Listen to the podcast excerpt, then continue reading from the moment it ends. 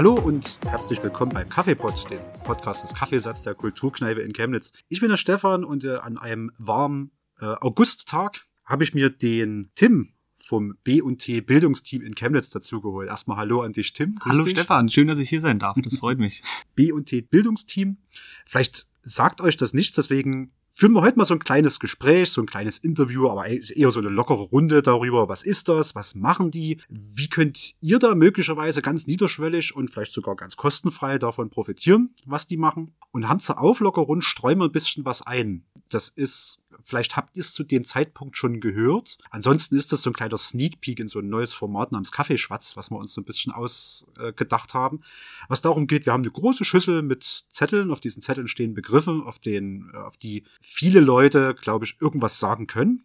Und das Konzept ist, man zieht so einen Zettel raus und schwatzt erstmal so irgendwie zehn Minuten über dieses Thema. Und das ist auch das, was wir ganz am Anfang erstmal vorstreuen, bevor wir jetzt so ganz trocken in die Materie reinstarten.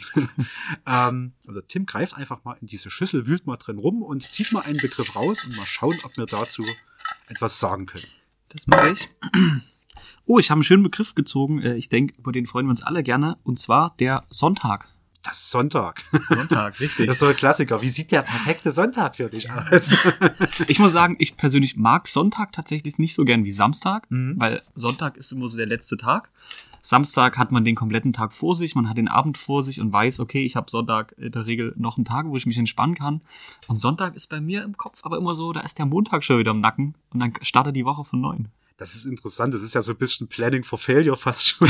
ich kenne das noch aus meinen Montagezeiten. Da war Sonntag auch der schlechteste Tag in der Woche, weil du wusstest, ey, um 18 Uhr setze ich mich in Transporter und fahre nach Hintertupfing an der Knatte, um jetzt wieder zwei Wochen irgendwas zu machen. Also so auf gepackten Koffern sitzen. Seit ich das nicht mehr mache, diese Montage, ist der Sonntag wirklich so dieser Gammeltag ist es bei mir auch nicht. Ne? Aber das ist so dieser Tag, wo ich so, so, so alles von mir abwerfe. Wenn ich viel Zeit habe, mach ich mal irgendwie ein geiles Frühstück oder sowas. Das ist auch mal so ein Spaziertag. Mutti besuchen, äh, Bruder besuchen, irgendwie mhm. sowas in der Richtung. Mhm. Und bei dir ist Sonntag so ein bisschen so, so, so hibbelig. Es, es kommt drauf an. Also dazu kommt ja, ähm, ich spiele nebenbei Handball, ähm, da haben wir am Wochenende immer Spiel. Mhm. Und manchmal ist es natürlich ungünstig, wenn du, also wir sind sachsenweit unterwegs, wenn du Sonntagabend 18 Uhr oder 17 Uhr Spiel in Görlitz hast, dann bist du natürlich lange unterwegs. Und wenn du dann so im Hinterkopf hast, ah, morgen ist Montag, ich muss wieder aufstehen, du bist beim Spiel, du hast eine lange Autofahrt vor dir, du bist ja. erst irgendwann nachts zurück, löst das immer so ein bisschen, weiß ich nicht, äh, Ängste aus oder, oder Anspannung, ich ja. weiß es nicht genau. Ja. Ähm, wo man sich so denkt, ja, Sonntag, morgen ist wieder Montag. Und ich finde, Sonntag ist bei mir immer so der Tag, wo ich gerne, wenn ich jetzt an sich nichts vorhabe, auch kein Handball oder so, gerne länger schlaf und dadurch aber irgendwie weniger vom Tag hab, weil man ja trotzdem den Abend nicht so effektiv nutzen kann. Ähm, deswegen ist Sonntag für mich immer ein schöner Tag, aber ich bin lieber der Samstagsfan, wenn ich es vergleichen müsste. Das ist aber voll, vollkommen in Ordnung. Äh, die Gedanken habe ich tatsächlich, seit ich nicht mehr auf Montage vor, ist, ist Sonntag der nahezu entspannteste Tag in der Woche, wenn ich mir nicht selbst mit Arbeit folge. das, das kann ich leider nicht teilen, auch weil ich Samstag einfach gern mich mit Freunden treffe, mhm. unterwegs bin und da einfach Ausflüge auch mache. Und dann hat man, finde ich, so ein bisschen am Samstag mehr dieses, dieses Ruhegefühl. Ja. Du kannst halt abends auch, keine Ahnung, länger machen, weil du weißt ja, du kannst ausschlafen. Ja, es ergibt ist, völlig Sinn, was ja, du so sagst. Meine Logik. Vielleicht kann ich ab jetzt nicht mehr Sonntage so entspannt sein, Doch, ich hoffe ich hoff's. ich will ja deinen Sonntag nicht kaputt machen. Nee, schaffst du, glaube ich, aber mit so einer Aussage allein nicht. Aber es, also es stimmt, das ist tatsächlich ein Gefühl, das ich kenne es auch. Äh, bin aber ganz froh, dass ich losgeworden bin und so, ja, dann ist halt Montag wieder arbeiten, mein Gott. Ja, ja. Also klar, ist zwar trotzdem nicht so geil, aber hm. Ja, das stimmt. okay das war jetzt erstmal so ein Kaffeeschwatz mal zwischendrin. Ja. Der ging relativ kurz, aber das muss ja auch nicht immer eine ewig lange äh, Diskussion um alles sein. Wir gehen mal so ein bisschen rein in das Thema, was wir hauptsächlich heute machen wollen, aber es wird immer zwischendrin einen Kaffeeschwatz geben, also mhm. nicht ausschalten. Wir verraten jetzt nicht, wo der kommt, aber dass man so ein bisschen hoch, tief, hoch, nicht hoch, tief, nee, das stimmt nicht. Äh, bevor ich mich im Kopf und Kragen rede.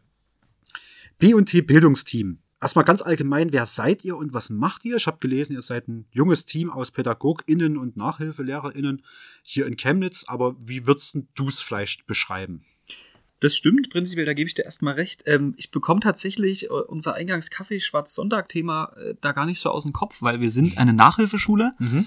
und ich finde, da passt der Sonntag äh, prinzipiell ganz gut. Einfach weil am Sonntag keine Schule ist ja. und dementsprechend keine Nachhilfe und deswegen fand ich es lustig, dass man jetzt beim Kaffeeschwatzen Thema hatte, was irgendwie in diese Richtung passt. Mhm. Ähm, wie schon gesagt, wir sind eine Nachhilfeschule hier in Chemnitz, sind jetzt auf der Stiftsstraße auf dem Sonnenberg, sind dort seit November 2021 eingezogen und haben hier unseren Standort jetzt mittlerweile. Unser Plan ist es, eine pädagogisch sinnvolle Nachhilfe anzubieten. Also die Nachhilfeschule B&T Bildungsteam habe ich gegründet, gemeinsam mit meiner Geschäftspartnerin der Brigitte. Und unser Anspruch war es von Anfang an, weil Nachhilfen ist jetzt ja nichts Neues, das kennt ja. man ja, das gibt's. Ähm, aber wir wollten gerne eine Alternative anbieten zu dem, was es schon gibt.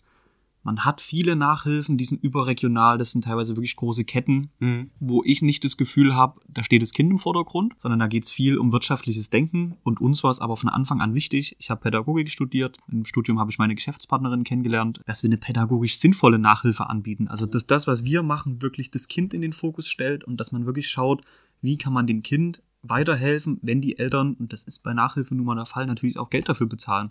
Also da war es uns von Anfang an wichtig, nicht irgendwelche Knebelverträge zu machen oder ganz schnell ganz viel Kohle zu generieren, sondern wirklich zu schauen, hey, wir sind Pädagogen, wir kommen aus der Richtung, wir wollen gerne was anbieten, was pädagogisch fundiert ist und was den Kindern letzten Endes wirklich hilft. Ja, dem gegenüber stehen ja, also klar, du hast die großen Ketten, die, ich sage jetzt mal mutmaßlich, äh, natürlich den wirtschaftlichen Aspekt in den Vordergrund stellen. Dem gegenüber stehen dann ja die ganzen Studierenden, ne, die es so, so ein bisschen nebenher machen oder Leute, die gerade im Abi sind. Ich habe selbst auch schon ja. irgendwie privat Nachhilfe gegeben. Da ist natürlich sagen wir, der Sprung wahrscheinlich entweder jemand, der wie ich Geschichte studiert hat, gibt halt Nachhilfe in von mir aus Geschichte oder Geo. Das kann man schon machen, aber wenn man dann natürlich Pädagogen, Pädagoginnen dort sitzen hat, Nachhilfe, Lehrer, richtig äh, Zertifizierte, glaube ich mhm. auch, ne?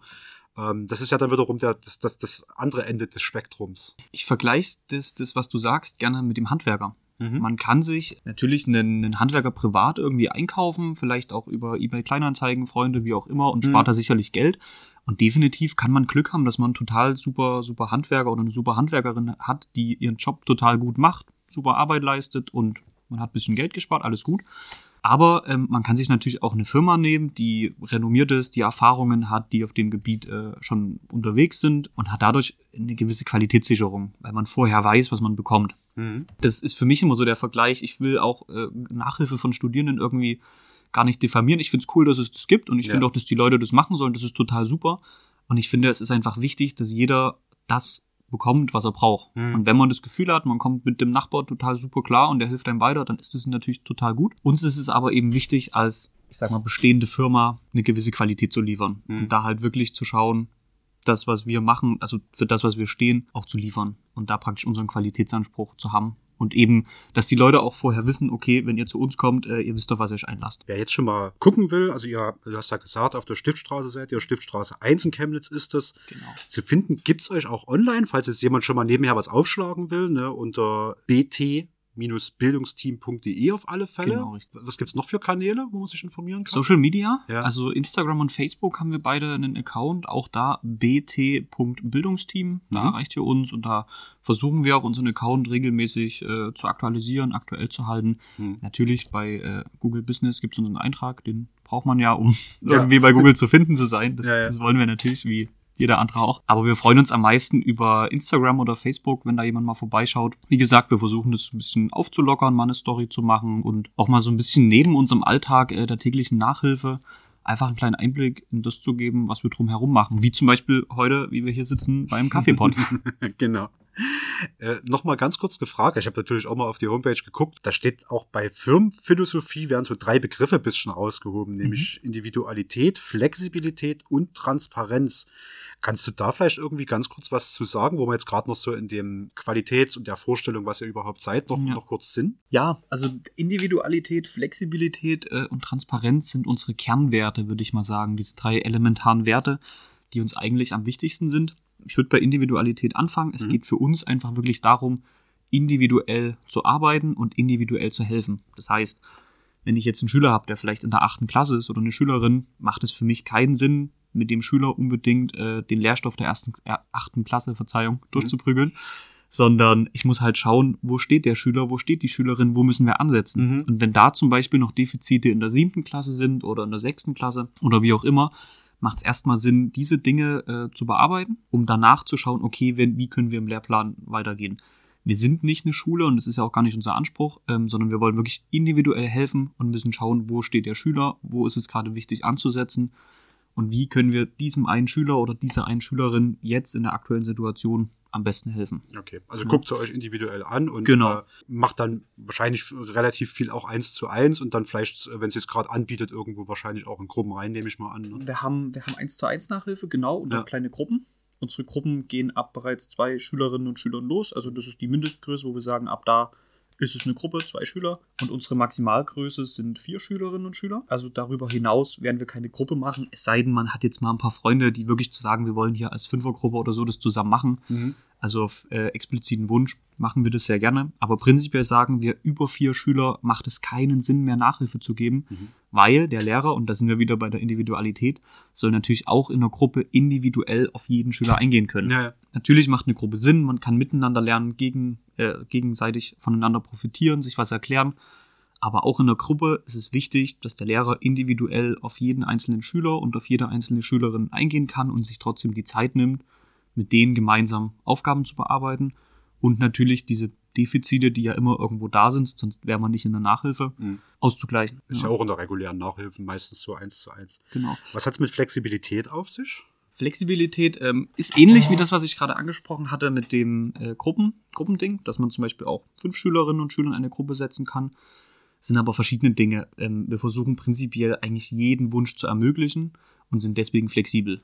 Also wir hatten es schon, dass Eltern, Schüler auf uns zugekommen sind und die meinten, wir haben eigentlich eine Einzelnachhilfe, aber können wir mal zusätzlich noch eine Stunde hier Chemie machen, obwohl mhm. Mathe vielleicht das Kernfach war. Und dann sagen wir nicht, ja, nee, Pech gehabt, sondern dann schauen wir, okay, wie können wir das machen? Oder jemand ist auf Klassenfahrt, kann die Stunde irgendwie nicht umsetzen, dass wir dann schauen, wie kann man flexibel mal vielleicht mal beim nächsten Mal eine Stunde einfach ranhängen oder eine Stunde davor machen. Also unser Ziel ist es nicht, dass wir starre Strukturen haben, die sich auf Biegen und Brechen nicht ändern lassen. So jeden, jeden Dienstag 13 bis ja. 15 Uhr sowas. Ja, ja. ja, natürlich. Also wir haben feste Zeiten und wo jeder Schülerin und jeder Schüler kommen kann. Sonst könnten wir es nicht planen. Ja. Das ist, denke ich, klar.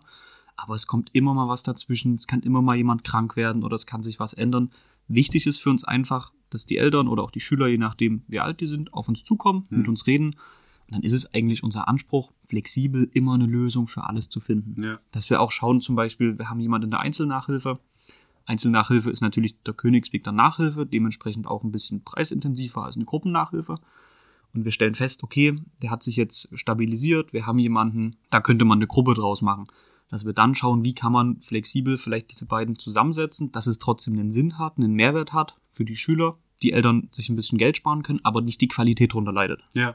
Ja, das ist so das, was ich unter Flexibilität jetzt verstehen würde, dass wir wirklich schauen, wie kann man individuell dem jeweiligen Schüler flexibel ohne starre Strukturen helfen, dass er trotzdem zu seinem Ziel kommt. Wie passt die Transparenz da jetzt noch rein? Uns ist es ganz wichtig, dass das, was wir machen, allen klar ist. Ja. Also, wenn man sich mal so ein bisschen umschaut nach Nachhilfe und recherchiert, wir haben das natürlich zu Beginn unserer Gründung auch gemacht. Ich denke, das kann es auch niemand verübeln wie so die Mitbewerber sich positionieren, was sie für Preise aufrufen, wie die sich präsentieren, findet man tatsächlich nicht immer und eigentlich sogar relativ selten äh, transparente Preise. Mhm. Also viele Unternehmen, gerade auch größere Unternehmen, verschleiern ihre Preise.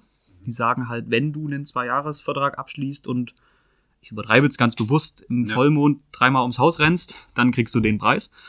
Und äh, das ist nicht unsere Sache. Also, ja, schon, denke ich, das hat man gut rausgehört, dass Qualität uns ganz sehr wichtig ist. Und ich finde, die Eltern und auch die Schüler sollen einfach vorher wissen, wie teuer ist es. Ja. Wie viel kostet eine Nachhilfe?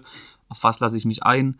Für das Geld kriege ich genau das. Und dass dann nicht irgendwelche versteckten Kosten rumkommen, irgendwelche Knebelverträge oder irgendwelche Dinge, wo man sich im Nachhinein denkt, was ist denn das hier böses Erwachen? Ich habe einen Vertrag unterschrieben, sondern dass wir wirklich transparent sagen, das ist unser Angebot, das können wir euch bieten, redet mit uns, wenn es euch nicht passt. Deswegen flexibel. Wir können über alles sprechen, können Zeiten anpassen, wie auch immer. Aber uns ist es wichtig, ihr schaut auf unsere Webseite und ihr wisst, was sind unsere Grundbedingungen. Und daran wird sich nichts ändern. Alles klar. Dann wissen wir jetzt erstmal, was das B- und T-Bildungsteam ist. PädagogInnen, NachhilfelehrerInnen aus Chemnitz äh, mit einem hohen Qualitätsstandard an sich selber und an ihre Arbeit, individuell, flexibel, transparent. Bevor wir uns einen kleinen Überblick über so ein bisschen das Angebot mal verschaffen und dort kommen möglicherweise auch ein paar Sachen, die man auch tatsächlich unentgeltlich nutzen kann, aber äh, bleibt gespannt. Machen wir noch einen kleinen Kaffeeschwatz, oder? Also Sehr gerne. Bei Tim ist noch die, die Schale, das heißt, da kannst du gerne noch mal reinwühlen und noch einen Begriff mal ziehen. Ich, ich rühre noch mal um, mal schauen, ja. was es wird. ja, es ist. Und wir haben den Begriff Hobby. Passt für mich logisch tatsächlich zum Sonntag. Ich hatte es ja vorhin schon angesprochen. Ja, ja. Wenn ich darf, würde ich gerne einfach Gerne, anfangen. bitte. Okay. Mein Hobby äh, ist Handball spielen. Mhm. Und wie schon vorhin gesagt, am Sonntag kann man natürlich spielen oder auch am Samstag, wenn man Punktspieler hat. Ähm, dazu gehört natürlich aber auch Training. Ich trainiere dreimal die Woche. Das ist mein großes Hobby und ich finde Hobbys total wichtig, um den Ausgleich für sich selber zu haben. Mhm. Wenn man nebenbei arbeitet, wenn man vielleicht auch einen Kopf voll hat mit irgendwelchen Dingen oder wenn man einfach auch mal an einem Sonntag zum Beispiel nicht weiß, was man machen kann, finde ich Hobbys wichtig Ja. was kann man tun? Und das kann für mich alles sein. Das kann Handball sein. Ich gehe gern wandern. Hauptsache irgendwie Dinge, die einen glücklich machen und die einem Spaß machen. Das ist für mich ein Hobby. Klingt nach viel Bewegung. Wie, wie lange machst du schon Handball? Darf ich dich das fragen? Sehr gerne. Seit 2008 habe ich angefangen. Okay, ja, Das schon eine müssen jetzt mittlerweile 14 Jahre sein. Ja, ich habe in der Jugend mit, glaube ich, 12 Jahren angefangen. Ah.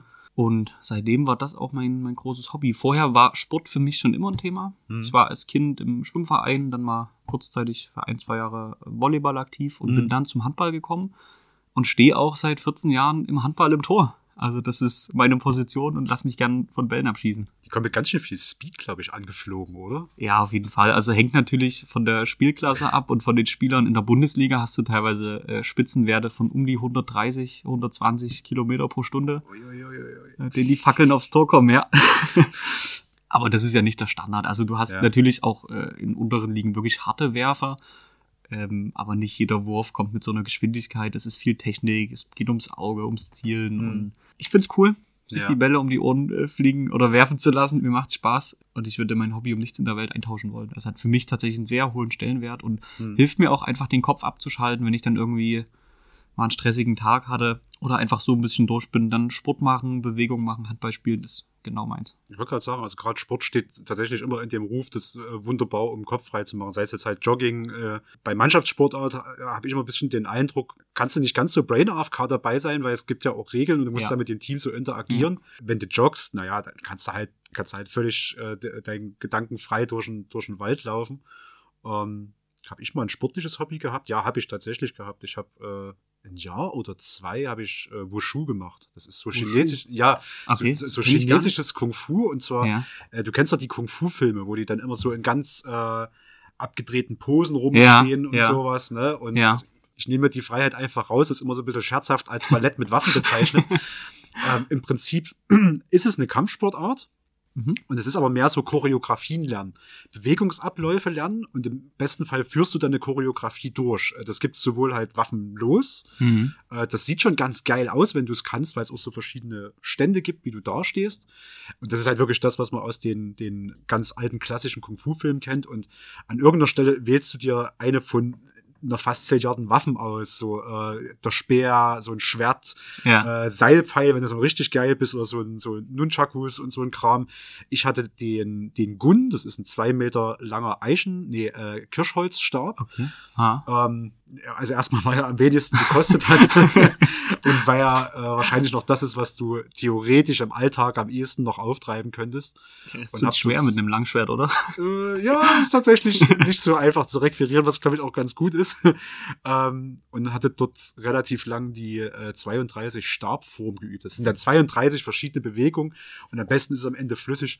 Äh, kann man mal googeln. Also Wu- Wushu mit äh, SH geschrieben. Mhm. Ähm, da gibt's teilweise ganz geile Choreografien, wenn da gerade die, hauptsächlich die Chinesen dort äh, wettkampfartig durch die Gegend wirbeln. Ist das, ähm, ich habe bei der Olympiade, die war, glaube ich, letztes Jahr wegen Corona, Mhm. genau, ähm, war das erste Mal Karate dabei. Und da waren auch Disziplinen von Karate, wo es praktisch nicht darum ging, irgendwie in einem Zweikampf gegen den Gegner zu kämpfen, Mhm. sondern man hat Akteure gesehen, die auch Bewegungsabläufe gemacht haben, ä- ähnlich wie eine Choreografie, würde ich Genau, sagen. Und ja. das erinnert mich jetzt so an das, was du erzählst. Ich, das hab, Ja, Wie gesagt, habe ich dort gesehen. Ich fand es am Anfang ein bisschen befremdlich, weil ich unter Karate einfach gedacht habe, ohne dass ich wusste, dass Mhm. jemand gegeneinander kämpft. So hatte ich es mal gedacht. Aber ich habe dann im Nachhinein erfahren, dass es wohl zwei Formen gibt. Nämlich einmal wirklich diesen Kampf gegen, gegen Mann oder Kontakt Frau und alles, und genau. eben diese Choreografie, wo es wirklich darum geht, saubere Bewegungen zu machen, gute Übergänge zu haben, flüssig in seinen Bewegungsabläufen zu sein. Und das fand ich auch spannend. Mhm. Also es ist, ist auch cool. Aber ich persönlich bin jemand, ich, ich mag Mannschaftssport. Ja. Du hast recht mit dem Kopf abschalten, du musst trotzdem dann da sein und wirst Ja, doch mal, ist mal ein bisschen angepfiffen, wenn du, wenn du auch im Training nicht lieferst, weil die anderen verlassen sich ja auf dich. Aber ich für mich merke, irgendwie Dinge alleine machen, auch joggen gehen oder so, ist nicht so meins. Ich Mhm. bin da eher ein geselliger Typ. Ja. Aber finde es trotzdem cool. Und ich finde, ein Hobby muss auch gar nicht sportlich sein. Nö. Weil du das hattest. Ich hatte als Hobby parallel zum Sport, ist aber schon ein paar Jahre her, ähm, mich über zehn Jahre wissenschaftlich äh, mit Insekten beschäftigt. Also habe da praktisch Insekten bestimmt, habe Ja. die in der Natur erforscht. Und auch das kann ein Hobby sein, finde ich. Und auch Zocken kann für mich ein Hobby sein oder ein Buch lesen. Ich finde, Ja. das ist so vielfältig und so ein schönes Thema. Hauptsache, man hat was, wo man für sich selber zufrieden ist, glücklich ist und das einfach auch jederzeit machen kann. Ja. Genau, also, also, also ein bisschen, bisschen Eskapismus, so. Also, ne, wie du schon sagst, wenn es irgendwie eine, eine schlechte Woche war, ein schlechter Tag oder sowas, ist gut, wenn man irgendwas hat, äh, wo man sich äh, reinhängen kann. Entweder halt wirklich komplett Brain AFK oder es gibt halt auch Hobbys, wo du dich richtig reindenken musst. Das kann auch sehr helfen, vom, vom Tag selbst abzuschalten. Genau, Hobby ist wichtig. Auf, auf jeden Fall, jeder soll ein Hobby haben, finde ich. Ja. Okay, wir schauen mal auf euer Angebot. K- Kurz einfach mal im Überblick, dass ihr wisst, was jetzt so in dem Infoblock auf euch zukommt. Ihr bietet äh, erstmal ganz übersichtlich pädagogische Schülernachhilfe an, Weiterbildungen und Projekte. Mhm. Ich würde vielleicht, bevor wir mal konkret mal reinschauen, was man in den einzelnen Stationen macht, habt ihr so zentrale Rahmenbedingungen für eure Angebote, also jetzt von eurer Seite aus? Zentrale Rahmenbedingungen nicht, was ich wirklich als zentrale Rahmenbedingung, oder jetzt widerspreche ich mir selber, was ich da rein äh, fließen lassen würde, wären unsere Werte. Also alle unsere Angebote stehen wirklich unter diesen Kernwerten, die sind individuell, Ja. sind flexibel und sind transparent. Und jedes Angebot muss darunter stehen und da ist es uns auch wichtiger, lieber Qualität als Quantität. Ja. Lieber das, was wir machen und so sind wir auch gewachsen, so haben wir uns entwickelt, in kleinen Schritten, die für uns aber sich gut angefühlt haben und die für uns einen gewissen Qualitätsanspruch hatten, anstelle von höher, schneller, weiter und übers Ziel hinaus und vielleicht jemand auf der Strecke lassen. Hm. Weil wir es vorhin bei flexibel Mhm. hatten. Ich kenne es immer so von so, äh, so Fitnessstudios oder sowas. Die Frage, also du hast manchmal so Schnupperkurse, die gehen irgendwie so drei, vier Wochen, Ja. sind auch ganz geil, machen Spaß. Und wenn du dann irgendwie fragst, ähm, äh, kann ich das so flexibel weitermachen, äh, dann ist meistens so, nee, wir haben das Mindeste, was es bei uns gibt, ist irgendwie ein Jahr. ja. Wie schaut's da bei euch aus? Wie, wie lang sind solche, werden solche Verträge geschlossen? Also gibt's da so einen Standort? Ja, da würde ich jetzt gerne gleich direkt für die Nachhilfe das Ganze ansprechen, weil das das ist, wo ich sage, ähm, das Einzige mit Verträgen Ja. oder mit längerfristigen Verträgen. Unserer Meinung nach, Bildung ist ein Prozess. Das heißt, es macht wenig Sinn, jetzt wirklich nur mal das klassische Bulimie lernen, mal zwei Wochen alles in sich aufsaugen, um es dann irgendwie wiederzugeben. Auch das hat seinen Sinn vor Mhm. einer Klausur, vor einer Arbeit, wenn das für die Person in dem Moment das, das Richtige ist, alles gut. Ja. Um aber wirklich effektiv und nachhaltigen Erfolg zu erzielen, braucht man einfach Zeit. Deswegen, Bildung ist ein Prozess, deswegen arbeiten wir mit Verträgen. Unsere Verträge sind ohne Laufzeit. Das heißt, die könntest du jetzt abschließen und der würde ein Jahr, zwei Jahre, drei Jahre, vier Jahre, fünf Jahre laufen, bis du eine kündigst. Weil wir halt nicht der Meinung sind, wir brauchen jetzt mindestens ein Jahr, um ein Ziel zu erreichen oder zwei. Es ist individuell vom Schüler, von der Schülerin abhängig. Aber, und ich glaube, das ist das Besondere an unseren Verträgen, und das kenne ich so jetzt auch nicht von, von anderen groß, du kannst den Vertrag jederzeit innerhalb von vier Wochen wieder kündigen Mhm. zum Monatsende. Ja. Das heißt, du schließt einen Vertrag, Bildung ist ein Prozess, hast deine Zeit, hast die Sicherheit.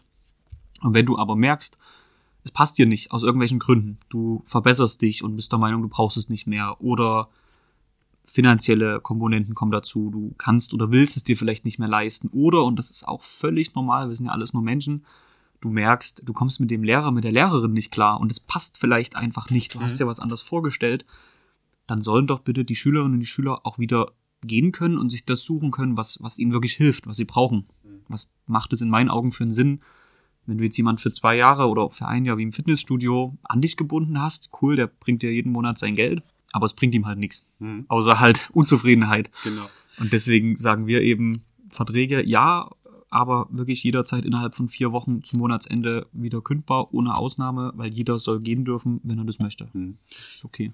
Gibt es irgendeine Möglichkeit für den Fall, dass ich zwischendrin umziehe, aber eigentlich nicht gehen will, weil ich gerade mit dem Lehrer, mit der Lehrerin total super klarkomme? Dann komm auf uns zu und geh mit uns ins Gespräch. Ja.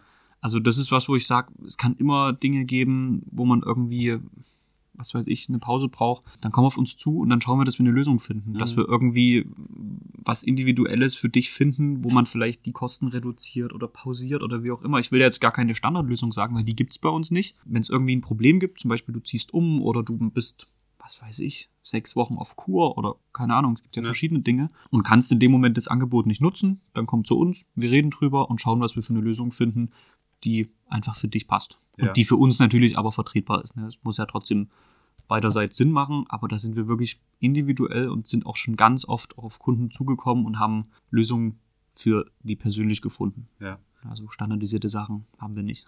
Was mir da gerade einfällt, das war ja wahrscheinlich in den letzten zwei Jahren ein ziemlich großes Thema. Wie sieht es denn bei euch mit Online-Beschulung aus? Ja, lustig, dass du das ansprichst. Wir haben uns gegründet offiziell ähm, im Juni 2019. Ah, okay. Und Sehen, wo das hinführt? ja.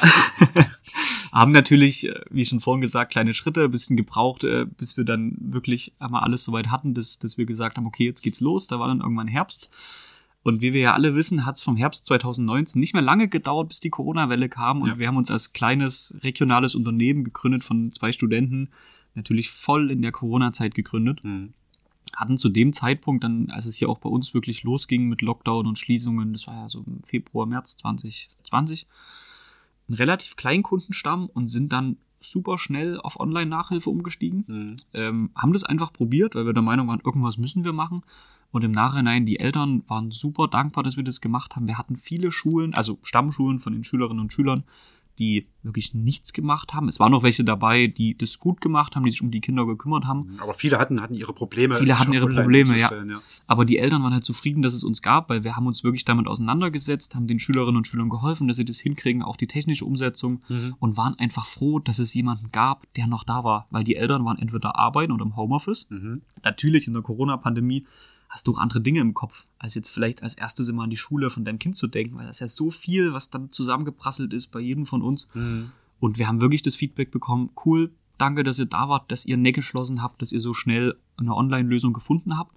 Und wir haben auch da gemerkt, Online-Nachhilfe kann Sinn machen. Mhm. Wir bieten auch jetzt noch weiterhin Online-Nachhilfestunden an.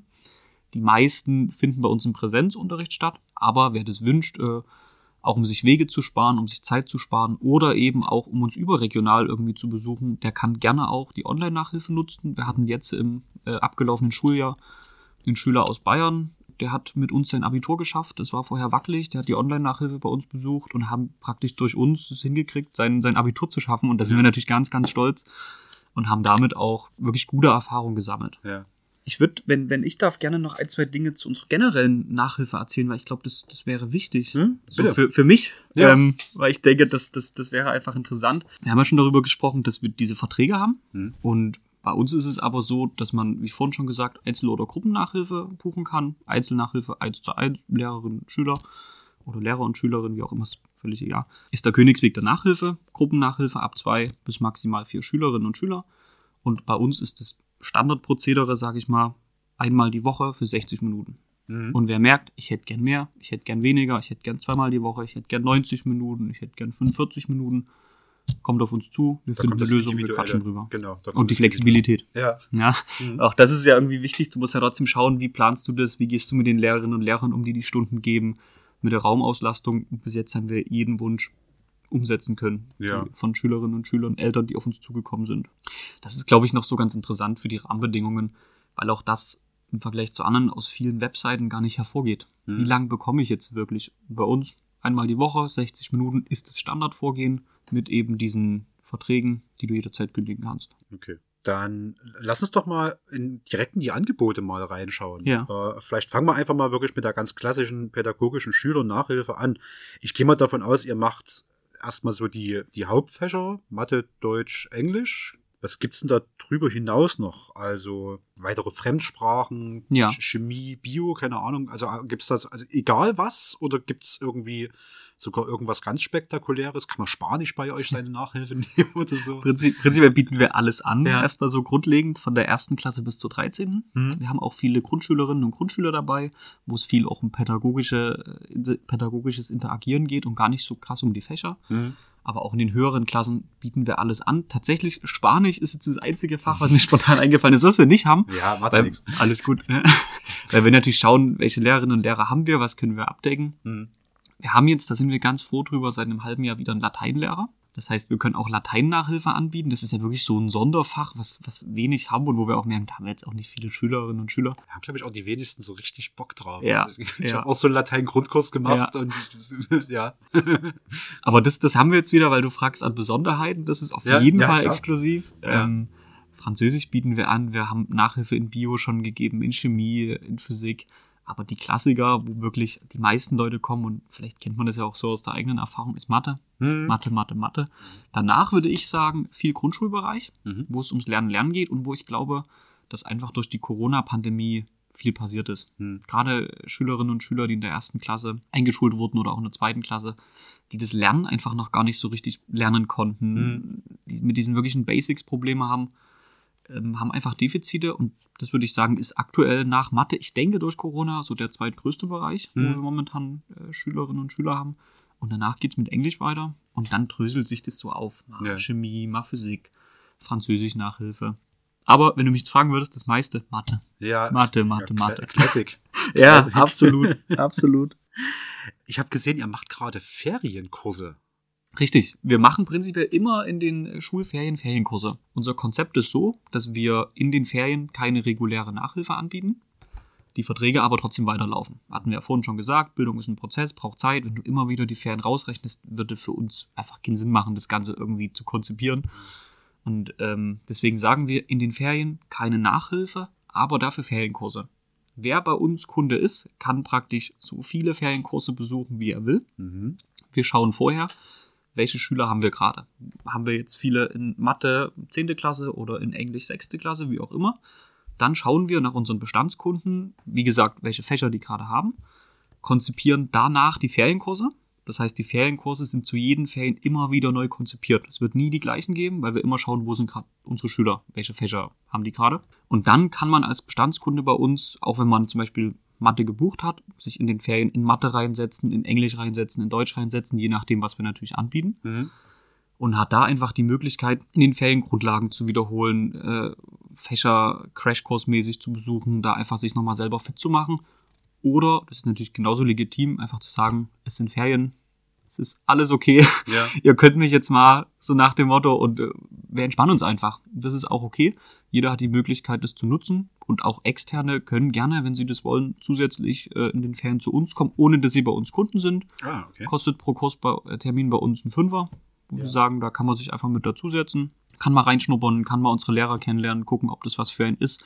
Oder einfach nur einen Crashkurs besuchen, fit für die 10, fit für die 12, sich vorbereiten, wie man sich eben fühlt. Und wir haben auch jetzt aktuell in den Sommerferien aktuell unsere Ferienkurse. Mhm. Das heißt, die letzten drei Ferienwochen, die Woche müsste vom 8.8. starten bis eben drei Wochen danach, also Mhm. sprich die letzten drei Ferienwochen, bieten wir auch gerade unsere Ferienkurse an.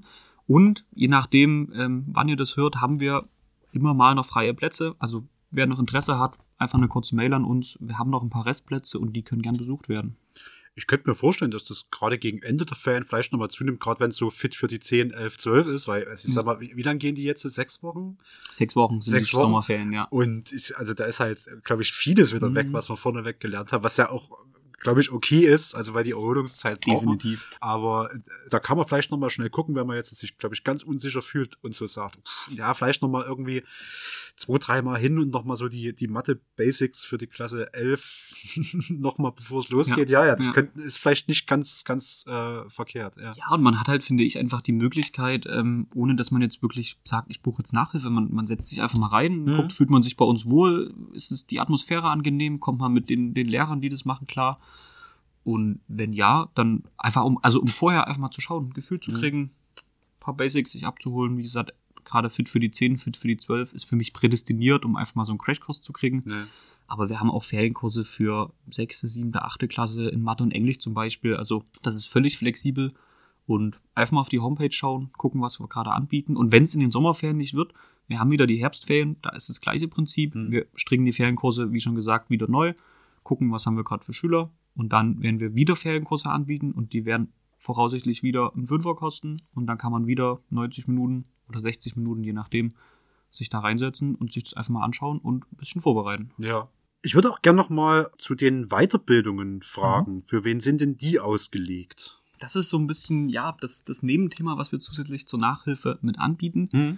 Ähm, unsere Weiterbildungen richten sich an pädagogische Personen, also sprich Kita-Erzieherinnen, Erzieher, Horterzieherinnen, Erzieher, Lehrer, aber auch Sozialarbeiter oder generell Einrichtungen, grundlegend eigentlich an Menschen, die mit Menschen arbeiten. Mhm. Das kann wirklich jeder sein. Das könnte theoretisch auch eine Firma sein, die, die Interesse hat, sich zu pädagogisch fundierten Themen weiterbilden zu lassen. Ne? Also wir werden jetzt keine Weiterbildung fürs Schweißen anbieten.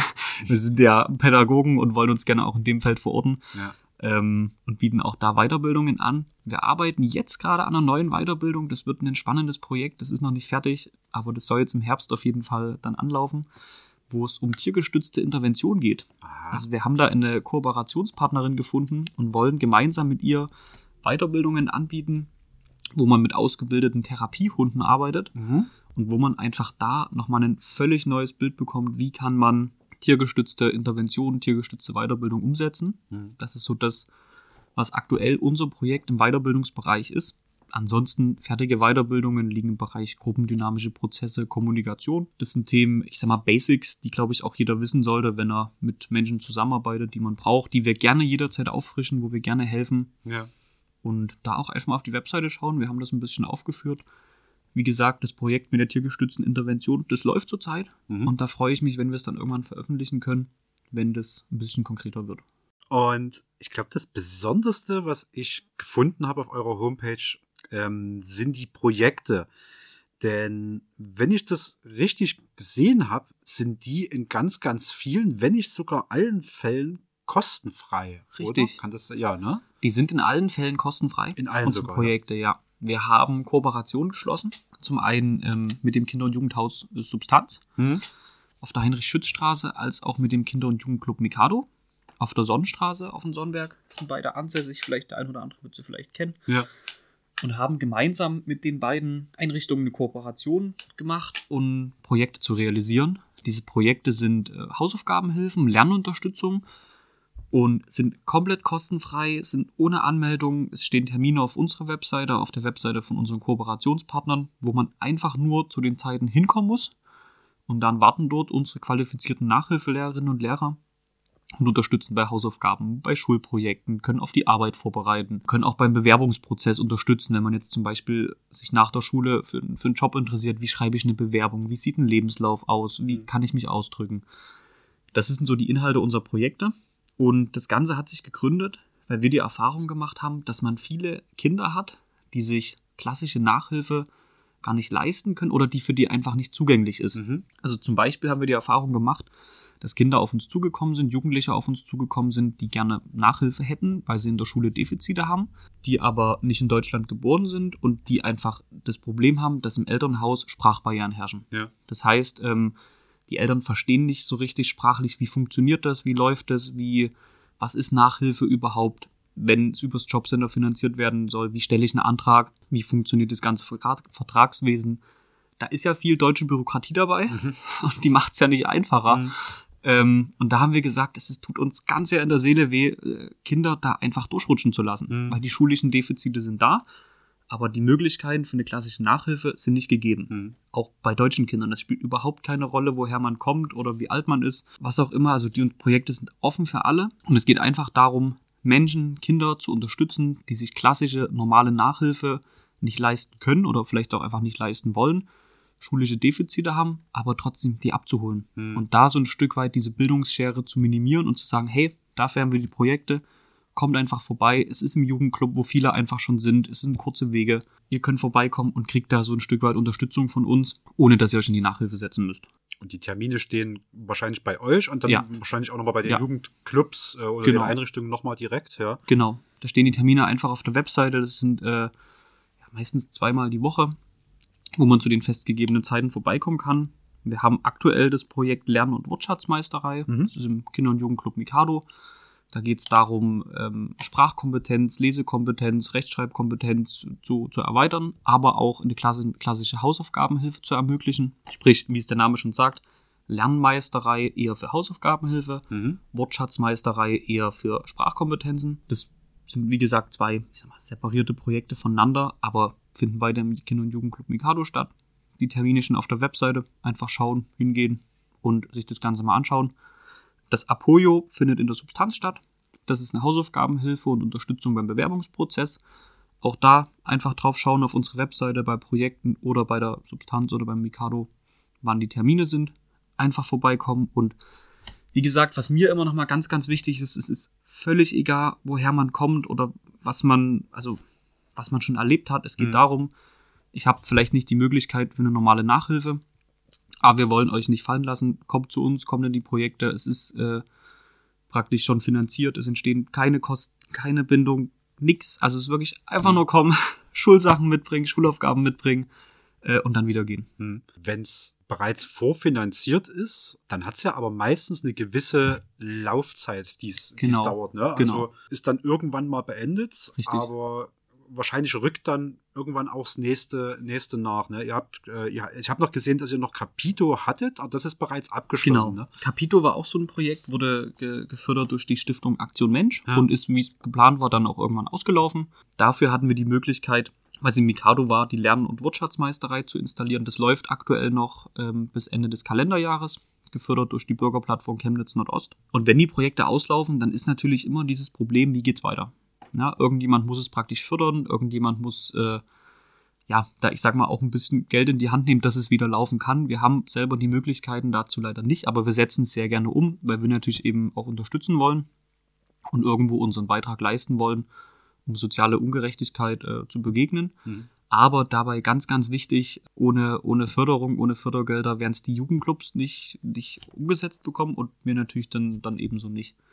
Also da sind wir immer daran interessiert, dass es weiterläuft. Wir engagieren uns da auch, schauen, dass wir Fördertöpfe finden. Aber da sind wir auch im Stadtgebiet generell immer interessiert, wenn es Möglichkeiten gibt, diese Dinge umzusetzen. Mhm. Oder wenn vielleicht auch jemand eine coole Idee hat, wie man sowas, sowas machen kann. Ja. Ja, das ist cool. Also gerade weil, wie gesagt, also gerade bei uns im Stadtteil ist ja auch eine hohe Dichte an Personen mit migrantischem Hintergrund, Ja. vielleicht auch Personen, die jetzt finanziell nicht so gut gestellt sind, dass sich reguläre äh, Nachhilfe leisten können. Wenn die auch eine Möglichkeit haben, da hinzukommen, ist das eigentlich immer geil. Das ist auf alle Fälle was für einen Stadtteil. Definitiv. Und das Mhm. Problem in meinen Augen, sowas gibt's halt auch nicht wirklich. Also man hat halt die Schule, die Mhm. ihre Ganztagsangebote haben, vielleicht nach der Schule mal Fördern anbieten. Und man hat natürlich Nachhilfeschulen, aber die meisten Nachhilfeschulen machen eine Nachhilfe. Ja. Machen, je nachdem, das hatte ich ja vorhin schon angesprochen, ihre Zwei-Jahres-Verträge und Mhm. gucken, dass sie dann halt haufenweise Schüler und die Verträge schicken. Und dann geht's denen gut. Aber ja, ich finde dieses Engagement zusätzlich zur Nachhilfe, einfach was umzusetzen und äh, gemeinsam mit Kooperationspartnern ein Projekt zu realisieren, auch einfach persönlich wichtig. Mhm. Ja, ich habe Pädagogik studiert und da liegen mir natürlich Menschen am Herzen. Hm. Und wenn es eben diese Möglichkeit gibt, so eine Projekte umzusetzen. Mir, mir hat es, wie gesagt, damals ist auch eine persönliche Erfahrung gewesen, wirklich leid getan. Ich habe das noch direkt vor Augen. Ich habe die Anfrage gekriegt von drei Mädchen, konnten super gutes Deutsch, sind, sind hier nicht geboren, ähm, konnten aber sprachlich sich wirklich gut verständigen und haben halt mir geschildert, es war glaube ich neunte oder zehnte Klasse, also auch so in die Richtung, wo dann mal ein Abschluss ansteht, ähm, dass sie halt Mathe-Nachhilfe brauchen. Und ich habe gesagt, ja, ihr könnt es übrigens gerne machen, aber ich brauche natürlich irgendeine Vertragsgrundlage. Also wir können die leider nicht einfach in unsere Kurse reinsetzen, die Kinder, äh, und mit durchschieben. Dafür sind wir zu klein. Die Möglichkeiten haben wir gar nicht. Das wäre für uns äh, nicht zu realisieren. Ja, natürlich habe ich denen die Verträge mitgegeben, aber dann kam nie wieder was zurück, Hm. weil ich vermute, dass es einfach Barrieren gibt in der deutschen Bürokratie für Menschen, die nicht deutscher Herkunft sind im Mhm. Sprachlichen. Mhm. Aber natürlich auch für Menschen deutscher Herkunft, die vielleicht äh, die finanziellen Möglichkeiten nicht haben. Hm. Was ich sagen will, weil es mir so wehgetan hat, die einfach wegzuschicken, dachte ich mir, das kann doch nicht sein. Und dann haben wir diese Projekte engagiert.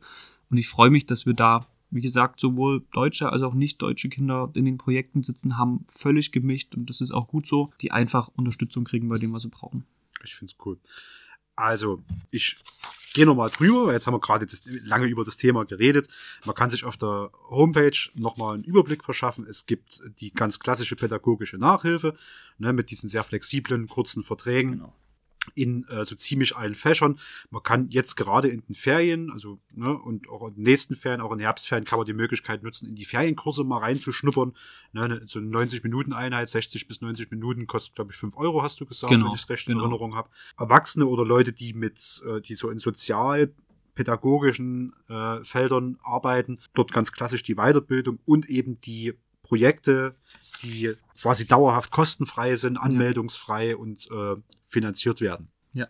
Da haben wir einiges. Und da würde ich sagen, dann werfen wir zur Entspannung noch einen kleinen Kaffeeschwatz ein, also greifen nochmal Ich misch schon die Schüssel. und schauen mal, was uns zum nächsten Begriff noch einfällt. Okay. Ich habe, auch das lässt sich in meinem Kopf wieder mit dem Sonntag verknüpfen. Ähm, Ziehst glücklich heute, oder? ja, weiß ich nicht, ob das ein glückliches Thema ist. Für manche ja, für manche nein. Ähm, Umzug. Umzug. Umzug. Ich hatte, mein erster Gedanke war, und dann dachte ich mir, eigentlich ist es auch ein cooles Thema. Mein erster Gedanke war der klassische Umzug. An einem Sonntag oder an einem Samstag bestenfalls, Ja. weil man eben Montag nicht zur Arbeit muss. Genau.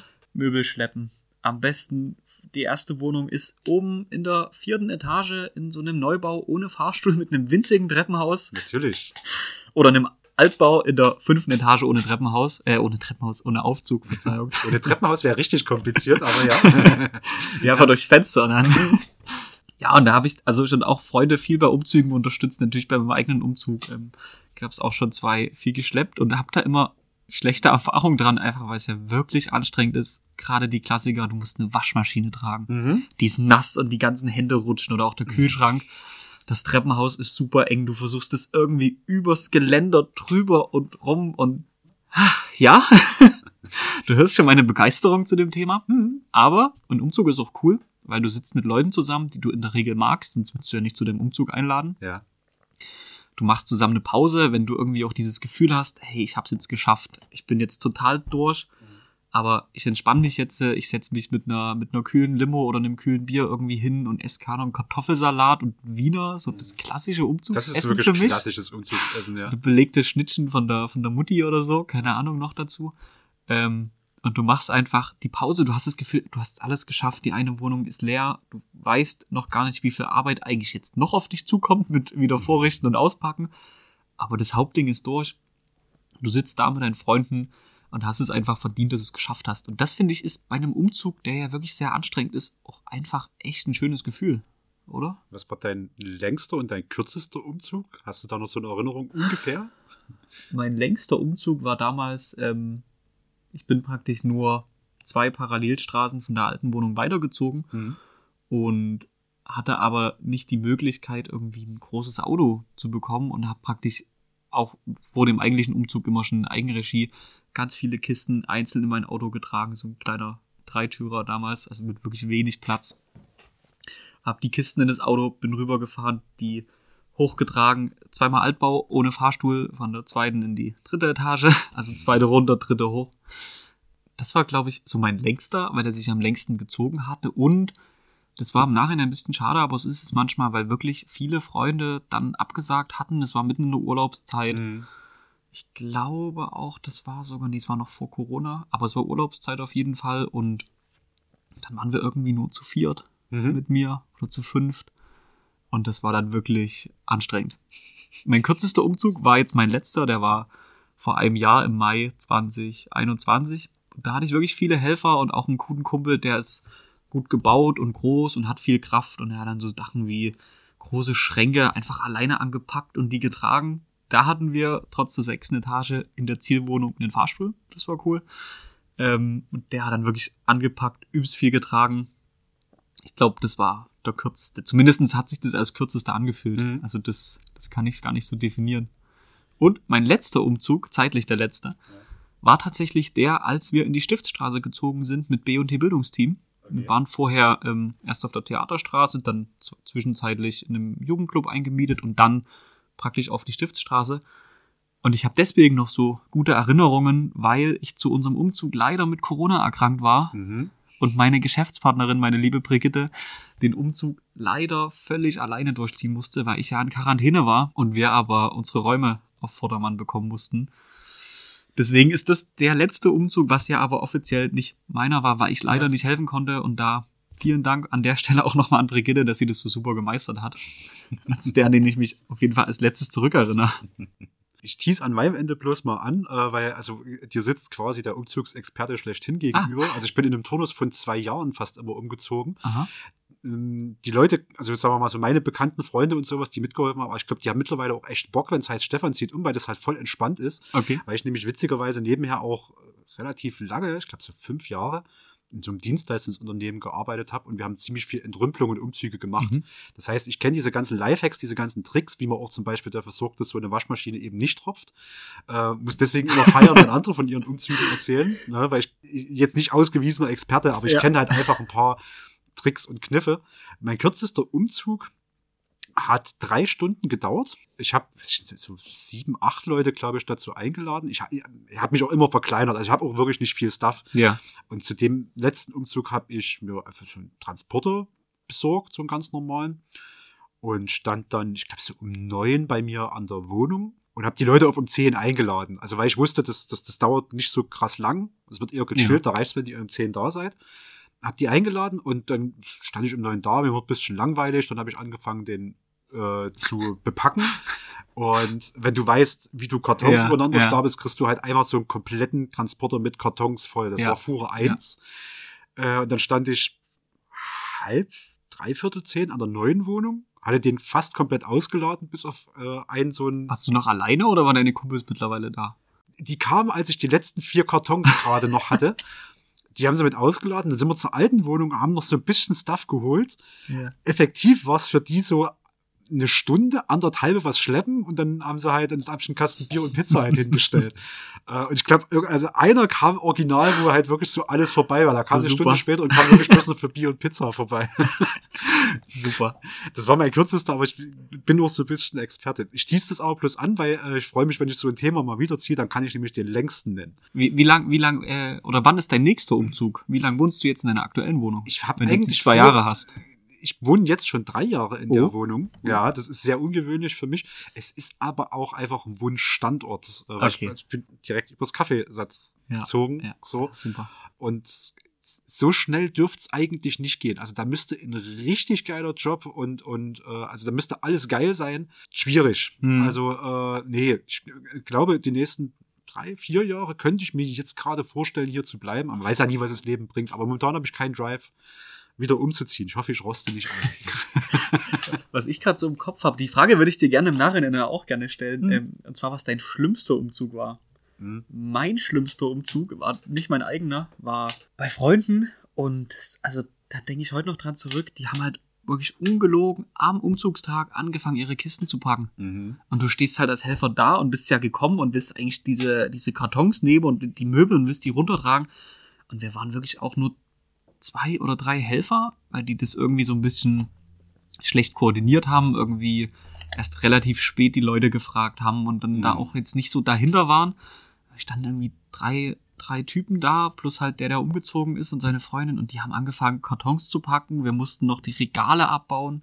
Und du kommst ja dorthin in einer Erwartungshaltung, okay, wir tragen das jetzt alles Sachen runter. Anfassen und wegtragen. Und genau, dann weg, ja, weil du ja. hast ja auch keinen Bock, deinen kompletten Samstag oder Sonntag, je nachdem, dann in, in, in Umzugsstress zu verbringen, sondern mhm. du willst ja irgendwann fertig werden. Und das war wirklich, also, da schlage ich heute noch die Hände über dem Kopf zusammen, wenn ich an den Tag zurückdenke. Und als Belohnung gab es irgendwie 4 Euro Pizza vom nächsten Dönermann und äh, okay. es war so ein bisschen minimalistisch und ich dachte so, hui. Ähm. Ich habe euch wirklich übelst gern bis heute, aber beim nächsten Mal packt eure Kartons vorher und baut eure Möbel ab oder sagt irgendwie hier, wir müssen das alles noch machen, weil mhm. dann keine Ahnung, kommt man halt einen Tag eher, macht es zusammen und am nächsten Tag wirklich den Umzug zu fahren. Aber so an dem Tag, das hat schon, schon wehgetan. Organisation ist sehr wichtig. Ja. Ähm, da hast du ein bisschen den, den, den Vorteil des Un Unwissens mir gegenüber. Ja. Weil, wie gesagt, wenn du fünf Jahre lang Umzüge gemacht hast, äh, ragest du bei jedem Umzug innerlich bei Freunden. Hm, ähm, weil du keine fünf Minuten vergehen, ohne dass du auf eine Stelle stößt, wo du, wo du weißt, das hättet ihr viel besser organisiert und machen können. Deswegen bin ich denen nicht böse. Also, ja. weil das, ich habe da einfach Wissensvorteil, ja, das kann ich ja, ja auch niemanden ankreiden, ähm, sondern versuche mich dann immer, also ich bin, bin da, bin da kurz vor übergriffig und sage dann, warte mal, gib mal kurz einen Schraubenzieher, ich mach mal das und auf einmal ist viel leichter. Es kann sein, dass ich da sehr belehrend wirke manchmal, ähm, aber es ist immer hilfreich. Ich glaube, ich glaube sie gerne. Also Umzüge sind wirklich ich würde gerne für unsere positive Laune noch kurz von einem guten Umzug erwähnen. Ja, das gerne, geht auch relativ gerne. schnell. Ähm, mein bester Kumpel ist umgezogen und der, wirklich der erste Umzug von ihm war Katastrophe, so ähnlich wie das, was ich vorhin äh, geschildert hatte, nicht ganz so schlimm. Und der zweite war wirklich so, wir sind hochgekommen und es stand ein Zimmer. Auf der einen Seite hat er gesagt, das ist Schrott, das muss vors Haus, das muss in den Transporter. Und wir waren innerhalb von einer Stunde, wenn überhaupt, waren wir durch. Ja. Weil du bist halt hochgekommen, du wusstest, Müll, kein Müll. Bist halt nur gelaufen und das war super. Das muss ich wirklich auf, auf den Weg geben. Das Bei Umzug top. lässt sich so viel vorneweg machen, organisieren äh, und äh, du machst alle glücklich, inklusive dir selbst. Ja. Wenn du die Wochen vorher damit verbringst, halt Scheiß einzupacken, äh, noch ein, zwei Kartons draußen stehen von wegen, das sind so Daily-Sachen, die brauche ich. Man kann Kartons auch stapeln, wenn man die gerade übereinander stellt. Mini-Lifehack an der Stelle. Und äh, was auseinandergeschraubt ist, lässt sich besser transportieren. Und wegwerfen. Und Ich wegwerfen. Umzüge sind der beste Zeitpunkt, um einfach Schrott mal wirklich wegzuwerfen. Das ist wirklich, das Dinge, ist Frühjahrsputz. Äh, Dinge die- trennen, ja. Und es ist so befreiend. Wirklich Ja, in den Schrank ja. gucken, habe ich das im letzten Jahr einmal benutzt? Nein, dann aussortieren. So. Ja. Ich hebe auch gern Dinge auf und ich kann mich manchmal schwer trennen, so von Dingen irgendwie, die ich über Jahre Mhm. hab, weil ich mir denke, ah, das hattest du keine Ahnung als Kind. Und, aber dann jetzt beim letzten Umzug, gib ihm Also das, das Tab- Tabula Rasa-Feeling ist Ja. unbezahlbar Ja. tatsächlich. Das stimmt. Wo wir so positiv gerade dastehen. Ähm, gucken wir vielleicht nochmal, 2019 hast du gesagt, habt ihr euch gegründet. genau. Jetzt haben wir 2022, also drei Jahre. Gibt's so ein, zwei, von mir aus auch drei, wenn es dir einfallen, so besondere Momente, die dir in, in der bisherigen Zeit so im Gedächtnis geblieben sind, an die du dich vielleicht gern oder mit Schrecken oder auf alle Fälle auch erinnerst? Also ich muss sagen, ähm, mit Schrecken gibt es tatsächlich nichts, an das ich mich erinnere, weil natürlich auch, ich sag mal, Tiefs, die man ja, glaube ich, in, in so einer Gründungszeit auch einfach logischerweise macht. Es wäre schlimm, wenn alles perfekt läuft. Wir Mhm. immer gut weggesteckt haben und dann nichts irgendwie nachhaltig hängen geblieben ist.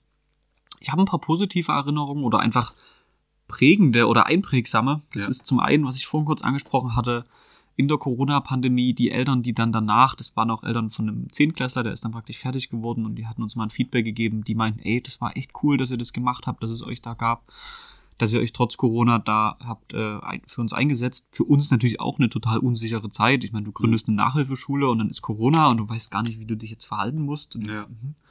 wie, wie gesagt, ging ja vielen so.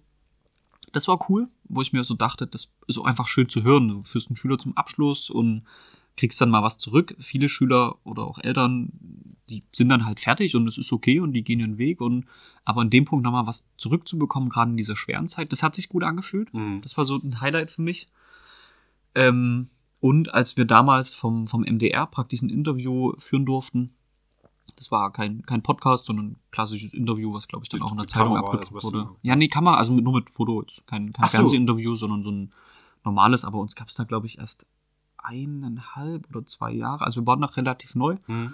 ähm, über das Capito, über das Projekt. Das Mhm. war auch cool, da einfach mal die Erfahrung zu haben. Und der Artikel wurde damals auch relativ äh, viel geteilt von, von anderen Unternehmen. Und das war schön, einfach so zu merken, okay, hey, das, was wir, wir uns überlegt haben, kommt gut an und andere finden das toll und das macht irgendwo auch Sinn. Das, man hört ja immer gerne, äh, wenn man irgendwie ein Kompliment kriegt, das geht um jeden Jahr und so. Ja. Ähm, die, die drei Mädels haben mich geprägt, warum wir dann auch die Projekte gegründet hatten. Das, Ja. was ich ja vorhin schon erwähnt hatte, deswegen will ich da jetzt gar nicht nochmal ausholen, aber das ging mir echt nahe, wo ich mir dachte, oh, ich muss euch jetzt hier wegschicken oder beziehungsweise ich gebe euch das mit und weiß genau, dass es wahrscheinlich nichts wird, aber ihr braucht halt Hilfe. Das, also bis heute hängt es mir so ein bisschen nach, weil Mhm. das ich einfach wirklich traurig äh, fand.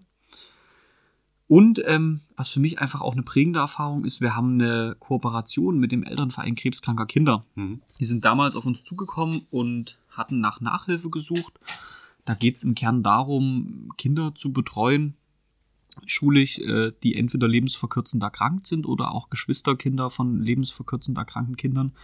Was natürlich immer eine ganz äh, schwierige Sache, finde ich, ist auch für mich auch, wenn man, wenn man weiß, okay, man arbeitet mit Kindern zusammen, die es wirklich sehr, sehr schwer haben im Mhm. Leben, die eine Krankheit haben. Das geht mir natürlich auch nah. Und dass man dann auch erstmal so in diesem Prozess realisiert, dass natürlich Dinge wie Schule völlig normal sind und auch normal sein sollen. Dass Mhm. es definitiv einfach dazugehört, auch Hausaufgaben zu haben. Und dass wir da die Möglichkeit bekommen haben, mit dem Elternverein zusammenzuarbeiten und auch bis heute wirklich in einem guten Austausch, in einer guten Kooperation sind.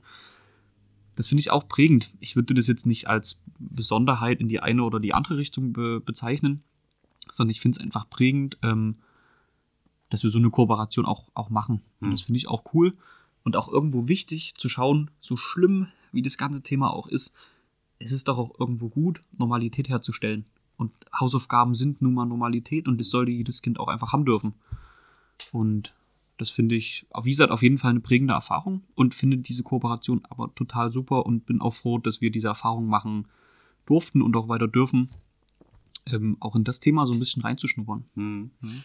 Ich hätte es auch nicht so auf dem Schirm gehabt, aber ja, na klar, also ein Stück Normalität herstellen, da sind es auch solche kleinen Sachen, klar. Gehört ja. zu einem ganz normalen Leben dazu, dass man Hausaufgaben kriegt und dass Ja. man auch mal eine Vier kriegt und dass man dann schaut, hey, wie gehe ich damit um? Ja, klar. Und natürlich auch für Geschwister, wo sicherlich in der Familie viel los ist, aber auch die, die vielleicht manchmal so ein bisschen unten durchrutschen, weil ein Geschwisterkind eben, eben leider erkrankt ist, für die ist es auch Normalität, äh, zur Schule zu gehen. Mhm, na Ja, klar. das wäre schlimm, wenn nicht. Und ja, das sind so Themen, glaube ich, die man äh, bei so einer Sache gar nicht so auf dem Schirm hat. Zumindest ging mir das damals so. Mhm. Und dadurch habe ich das erstmal, dadurch habe ich das erstmal gemerkt und gelernt. Ähm, doch, natürlich ist es so. Es ist wichtig, finde ich, diese Normalität auch, auch zu zeigen. Ist man manchmal ja tatsächlich bewegenden Themen ausgesetzt. Das wäre jetzt auch nicht meine erste Assoziation mit, mit, mit Nachhilfelehrer sein. So. Ja. Gibt es denn Möglichkeiten bei euch auch Jobs zu kriegen, Stellen zu besetzen, Praktika zu machen oder irgendwas? Und, und äh, gibt es bestimmte Voraussetzungen, die man da erfüllen muss oder vielleicht vor Ort noch nachholen kann?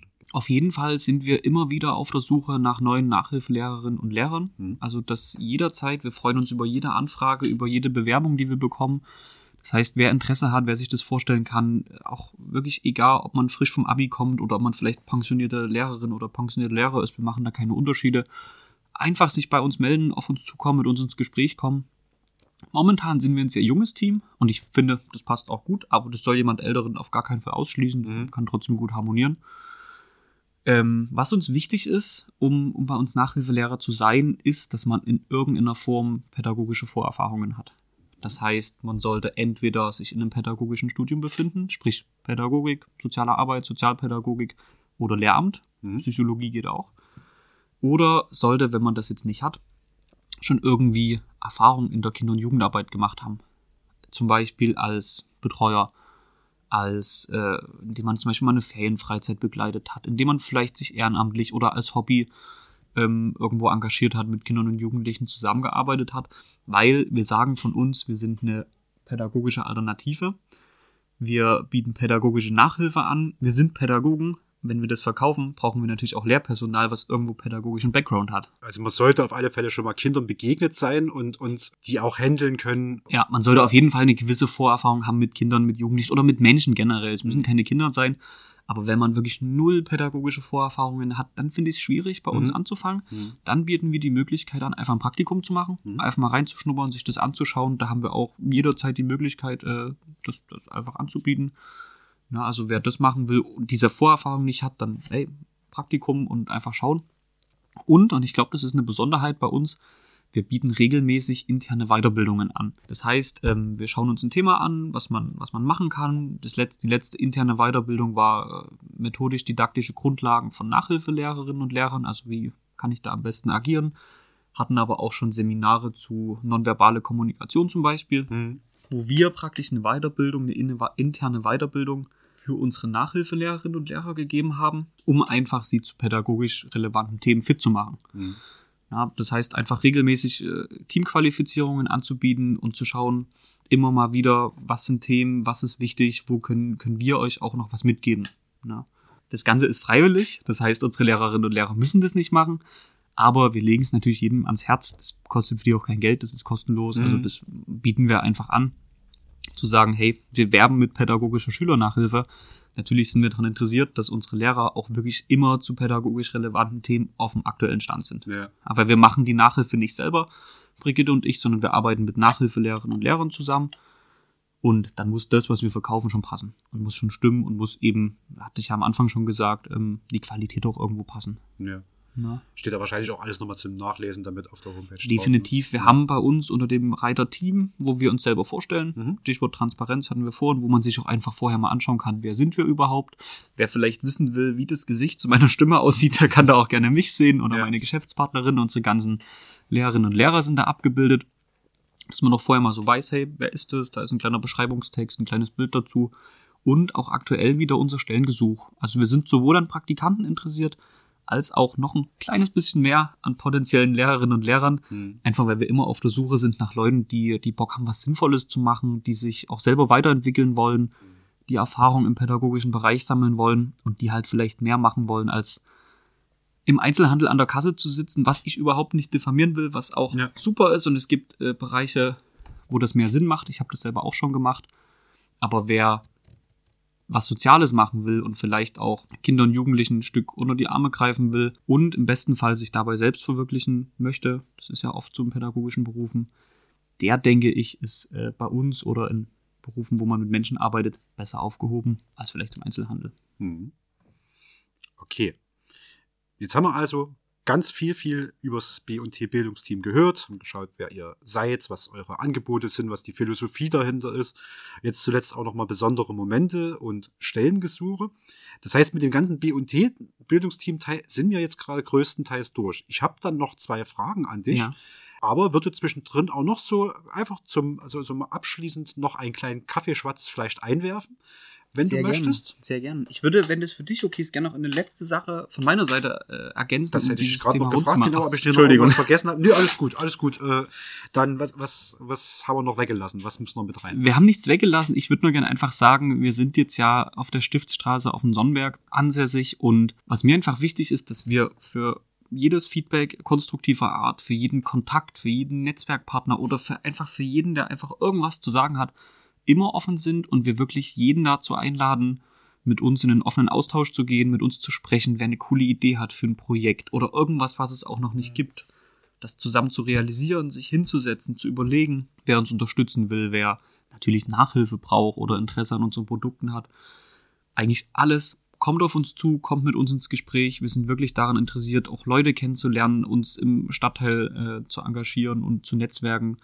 Und uns ist es einfach wichtig, redet mit uns, kommt zu uns, kommt ins Gespräch, schreibt uns eine E-Mail, ruft uns an, kommt mit uns in Kontakt. Das fände ich immer cool. Ja.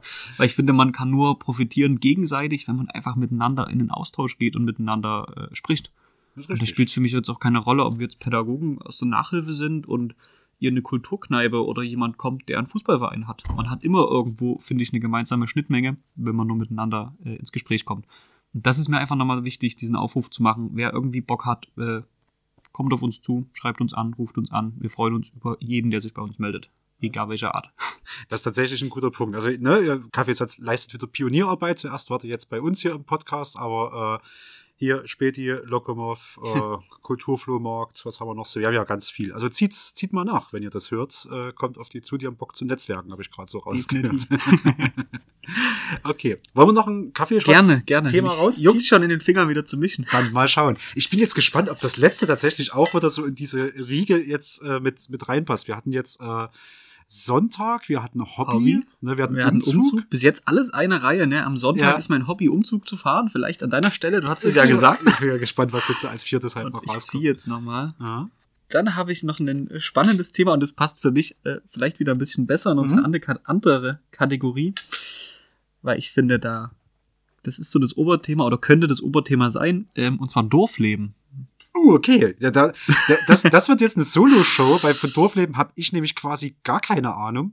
Wenn du sagst. Ja, ich, ich auch nicht in dem Sinne. Ich bin in Chemnitz geboren mhm. und auch immer in Chemnitz aufgewachsen.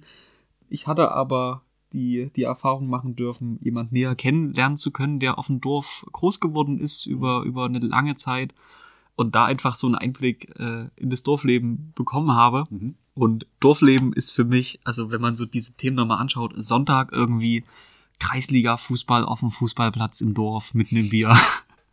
Und äh, da dann einfach zu stehen oder auch dieses, dieses Nachbarschaftsding. Also man hat irgendwie eine Feier, alle kommen zusammen auf der Straße, irgendwie einer packt einen Grill aus, der andere bringt einen Kasten Bier, der dritte, was weiß ich, macht Musik und alle sind so eins.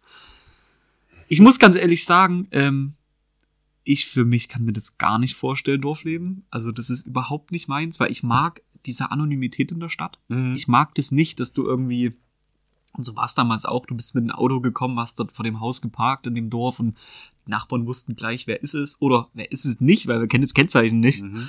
Und ich mag diese Anonymität in der Stadt einfach, dass, dass das eben nicht der Fall ist. Dass du halt die Leute um dich rum hast, die du magst, deine Freunde, aber dass du auch einfach mal sagen kannst, ich gehe jetzt in meine Wohnung und mach die Tür hinter mir zu und es ist in der Regel gut dann. Mhm. Ähm, deswegen, tatsächlich könntest du mich, wenn du mich auf ein Dorf einsperrst, ich glaube, ich würde ehrlich gesagt dort eingehen. Ich mhm. brauche den Trubel, ich brauche das Leben, ich brauche überall Einkaufsmöglichkeiten, Menschen um mich rum, Gastro, Freizeit, so dieses Ganze, was man ja in der Stadt doch geballt hat. Ähm, und das hast du ja auf dem Dorf nicht oder in abgespeckter Form nur. Und Für mich wäre es nichts, was ich am Dorf cool finde, ist die Natur. So, du trittst halt raus und bist irgendwie im Wald oder auf dem Feld. Und natürlich ist auch diese Gemeinschaft irgendwo cool, dass alle zusammenhalten. Die hole ich mir persönlich eher im Handball Hm. oder im, im Freundeskreis einfach irgendwie so. Ähm, das Einzige ist wirklich Natur, das ist cool. Da fahre ich auch gerne mal aufs Dorf, gehe mal spazieren oder wandern, das macht mir Spaß. Aber dort leben könnte ich mir tatsächlich nicht vorstellen. Ich habe auch null Einblick in, in Dorfleben. Ich habe ein paar äh, Freunde und Bekannte, die halt irgendwie auf dem Dorf, gerade so Klaffenbach oder so, was immer so ein, so ein Favorit, Klaffenbach Neukirchen. Das war auch so ein bisschen in der Nähe meiner, äh, meiner Hut, wo ich Hm. früher gewohnt habe, Hacker draußen. Ähm, und Dorfleben war immer, ja, kam mir immer ein bisschen absurd vor. Also da, da haben alle, die, die meisten, die von dort kamen, rein statistisch, es gab Ja. keine Wertung, Ja. die konnten ihren Führerschein immer erst ein bisschen später machen, weil sie nämlich vorneweg schon mal ohne Führerschein erwischt wurden, was im Dorf tatsächlich auch ein Das bisschen ist, not. glaube ich, üblich Also auch ne, im Dorf. viele Ja. sind dann erstmal schwarz Auto gefahren, Ja, also weil du hast Gelegenheit zu üben. Das, was du ansprichst, also von verwegen, also du kannst halt möglicherweise nicht deine Balkontür aufmachen, ohne dass das ganze Dorf Bescheid weiß, jetzt ist er aufgestanden. Äh, das fände ich, glaube ich, auch ein bisschen gruselig, hab's aber auch nicht erlebt. Das Tolle ist ja, dass man ja in Chemnitz die optimale Verbindung zwischen Dorf und, und Stadt haben. Also Chemnitz ist ja eine Stadt, ein Dorf, das sich als Stadt tarnt. Das heißt, in so bestimmten Bubbles hast du halt all deine Freunde und die wissen auch so grundsätzlich Bescheid, wie, wie im Dorf. Und es ist Ja. alles, also du triffst sehr viele Leute Ja. in Chemnitz wieder, dafür Ja. ist es klein genug, hast aber fast alle Vorteile einer Stadt. so. Ja. Ja. Also ohne unser, unseren äh, Meth-Nadelstech Mittwoch hier auf dem Sonnenberg äh, wüsste ich gar nicht, wo es mein Unterhaltungsprogramm herholen soll. äh, aber ich kann zu wenig zu Dorfleben sagen, um es jetzt äh, so mit einem Urteil zu schmücken. Aber es ist eine fremde Welt, aber Ja, ich, ich mein, muss auch sagen, ich denke da auch immer so an die klassischen Dörfer, also gerade Neukirchen, Klaffenbach, ja, okay, es ist, ist ja wahrscheinlich wirklich ein Dorf. Für mich ist es eher Vorstadt oder Kleinstadt, keine Ahnung. Mhm. Ich denke wirklich an das Dorf, du fährst so das Ortseingangsschild, dann fährst du rein, dann hast du eine Hauptstraße, die natürlich auch Hauptstraße heißt oder Ja, ja. Dorfstraße heißt oder Bachstraße oder was weiß ich. Äh, Dann hast du rechts und links deine 30 Häuser. Wenn es gut kommt, hast du noch irgendwo eine, eine, eine Kneipe oder und, und ein Fleischer oder so. ja, irgendwie so, ein- so ein Ja. Nahkauf, irgendwie sowas, so, ein- Ja. so ein Lebensmittelladen, einen kleinen. Und vielleicht eine Kneipe oder ein Restaurant und eine Kirche natürlich, das Natürlich. ist Standard, logisch.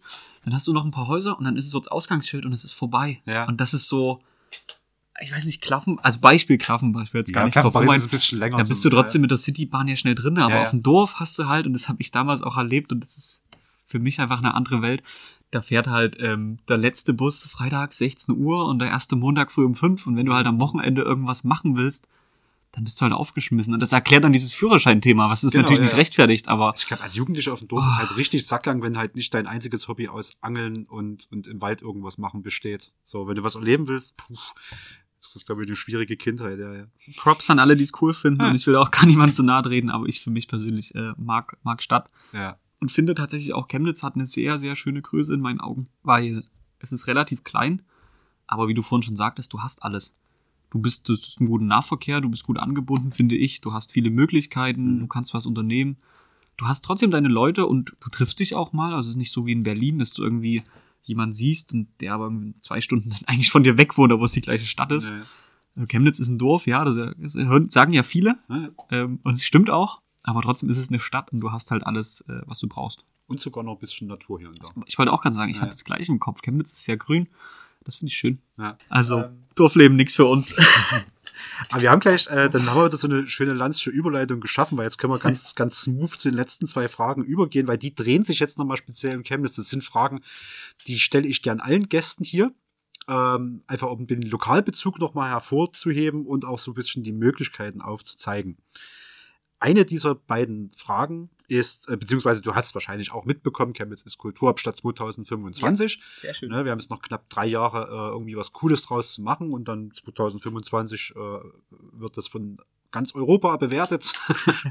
ähm, deswegen frage ich gerne, hast du Wünsche, Vorstellungen oder Ideen für die Kulturhauptstadt 2025? Das kann was Verrücktes sein, was du dir wünschst. Das kann was sein, wo du sagst, das könnte ich sogar selbst umsetzen. Mhm. Äh, was ganz Absurdes. Aber was würdest du vielleicht ganz gern hier sehen oder wie sollte sich Chemnitz entwickeln bis 2025? Ich habe gleich direkt was im Kopf gehabt und das kriege ich auch nicht raus. Ich würde mir wünschen, dass Chemnitz einen besseren Ruf hat, Mhm. bekommt. besser gesagt. Sowohl intern, also viele Chemnitzer sprechen ja auch nicht immer, nicht immer gut über ihre Stadt. Nee. Als auch, die Erfahrung habe ich selber auch schon oft machen müssen, ähm, ah, du kommst aus Chemnitz und dann war gleich erstmal irgendwie so eine abwertende Haltung von Mhm. Leuten, die ich irgendwie unterwegs getroffen habe.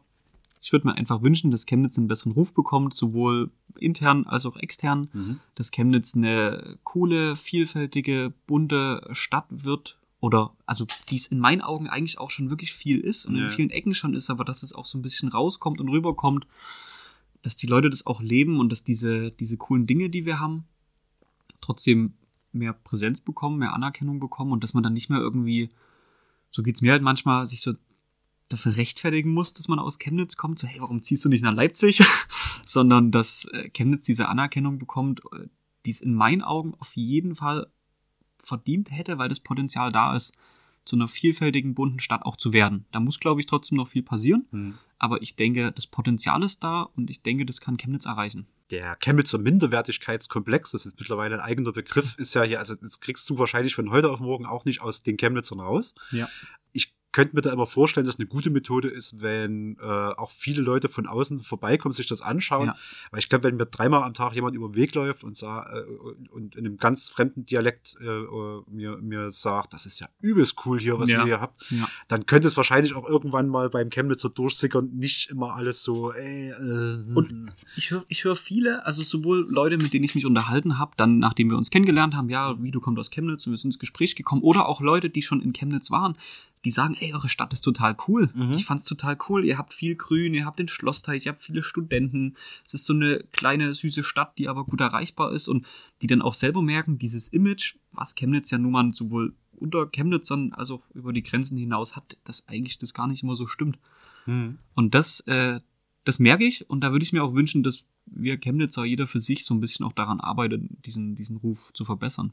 Und ich hätte noch was, was ich mir wünschen würde. Bitte. Was Konkretes, ähm, mehr Kneipen, wo man auf dem Bürgersteig sitzen kann. Ah, hm, oh ja. Das oh ja. liebe ich in Leipzig und Dresden, wenn du irgendwo abends in eine Bar gehen kannst oder wo du, wo du auch draußen essen kannst. So, so kleine Kneipchen wie das Kaffeesatz zum Beispiel. Mhm. Draußen stehen, was weiß ich, zwei, drei äh, Tische oder Stühle.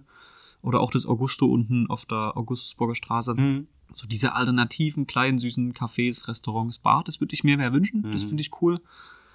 Ich finde, da ist Potenzial da, da hättest du Möglichkeiten, sowohl in der Innenstadt als auch in, in verschiedenen Stadtteilen, das einfach umzusetzen. Mhm. Und das wäre cool und das würde in meinen Augen Chemnitz aufwerten, wenn du so eine, so eine kleine Kneipen-Barmeile hast, die so ein bisschen locker ist, wo es einfach gemütlich ist, wo du weg von den klassischen Restaurants und auch kein Problem hast mit Nachbarn, die um 10 sagen, ja hier, jetzt müsst ihr mal leise drehen, sondern wo Ja. du einfach ganz entspannt bisschen, bisschen drauf sitzen, draußen sitzen kannst. Und vielleicht hat ja der Sonnenberg das Potenzial, gerade im Zuge 25 da mehr zu machen, weil ich glaube, wie gesagt, das Potenzial ist da, es passiert sehr viel und das finde ich super.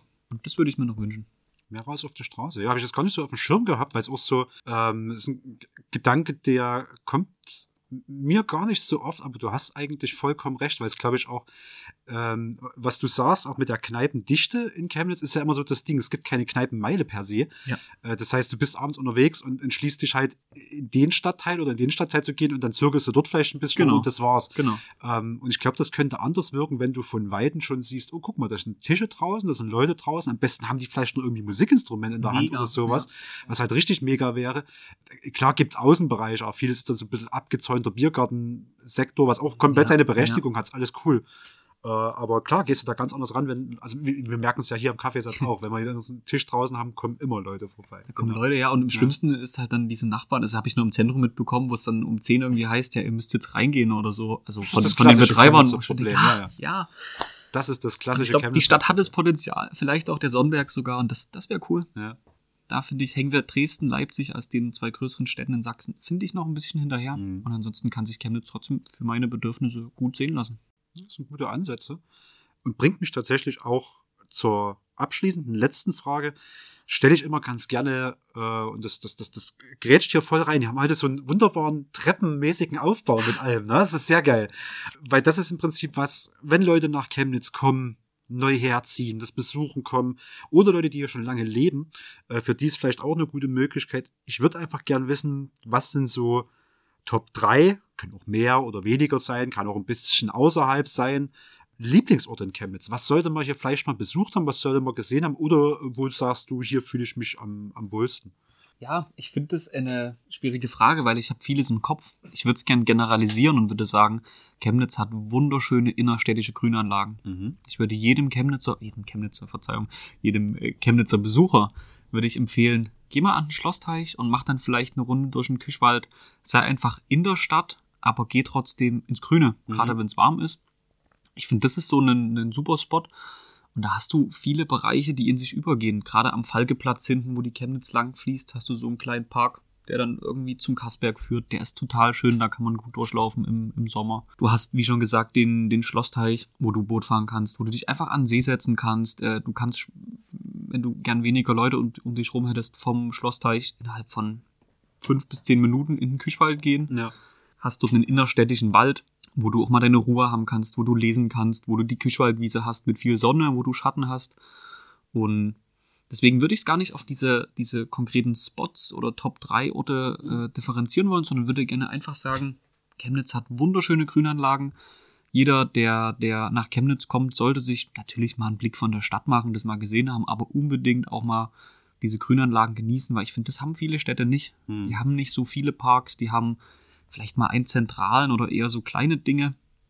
Oder immer mal verkleckert irgendwie eine Wiese, aber ich finde, wir haben viel Grün und es lohnt sich in meinen Augen. Und das wären so meine Lieblingsorte, wo ich auch gern selber mal hingehe, um mal abzuschalten, wenn ich aber in der Stadt bleiben möchte und nicht irgendwo rausgehe.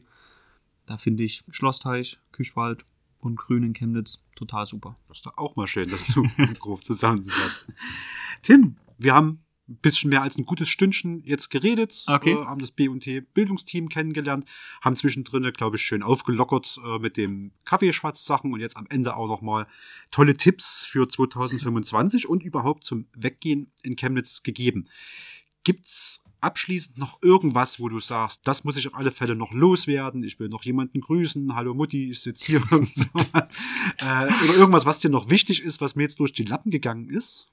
Ich finde nicht, dass äh, dir irgendwas durch die Lappen gegangen ist. Ich habe mich in deinem Podcast total wohl gefühlt. Da vielen Dank an dich. Ich hatte das Gefühl für mich, dass wir ein, ein schönes Gespräch hatten und über viele Themen immer so ein bisschen langgehangelt sind und ich frei erzählen konnte und ähm, das in meinen Augen aber auch einfach locker von der Haut ging. Also es hat mir sehr viel Spaß gemacht. Ähm, ergänzen möchte ich nichts, außer das, was ich vorhin schon meinte. Wer irgendwie Bock hat, uns kennenzulernen, mit uns ins Gespräch zu kommen, dann an der Stelle nochmal meldet euch einfach auf allen Kanälen bei uns, abonniert uns bei Facebook oder Instagram, äh, kontaktiert uns. Ich habe mich wiederholt, aber das ist nicht schlimm. Ähm genau, vielen Dank, äh, dass ich hier sein durfte, dass ich über B&T Bildungsteam sprechen durfte, dass wir aber auch so ein paar lockere Themen hatten und vom um Umzug, nein, vom Sonntag übers Hobby zum Umzug dann beim Dorfleben rausgekommen sind. Ich fand's total cool. Mir hat es Spaß gemacht, auch über diese Off-Topic-Themen äh, zu sprechen.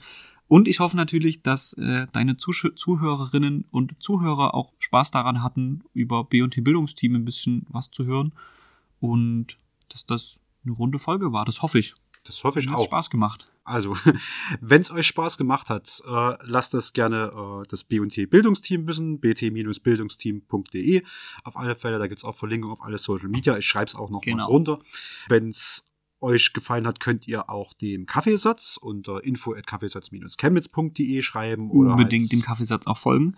Unbedingt auch folgen, genau. Social Media haben wir heute auch wieder gelernt, so in der Pause ist, ist wichtig. Ähm, Kaffeesatz-chemnitz.de gibt's dann auch Verlinkungen zu allen Kanälen. Wenn ihr Grüße da lassen wollt, könnt ihr auch unter den Social Media Beiträgen zu der Folge machen, aber gerne auch beim BT Bildungsteam. Nutzt gerne mal diese Ferienangebote, weil das klang nach schnuppermäßig eigentlich was ganz Guten. Und vor allem nutzt entweder diese Projekte selbst oder leitet sie an Leute weiter, denen das echt nützlich sein kann, weil es ist kostenfrei, es ist anmeldungsfrei und es könnte jemanden echt weiterbringen, der ja ein bisschen schulmäßig auch struggelt äh, und vielleicht in normale Nachhilfe nicht reinkommt. Ich danke dir ganz sehr, dass du dir die Zeit genommen hast heute Abend, dass ein schön, schönes Gespräch Gespräch heute geführt haben. Und ja, ziehe es jetzt gar nicht mehr an die Länge. Ich äh, freue mich dann, äh, wenn ihr wieder reinhört und äh, sage, macht's gut. Tschüss. Vielen Dank, auf Wiedersehen.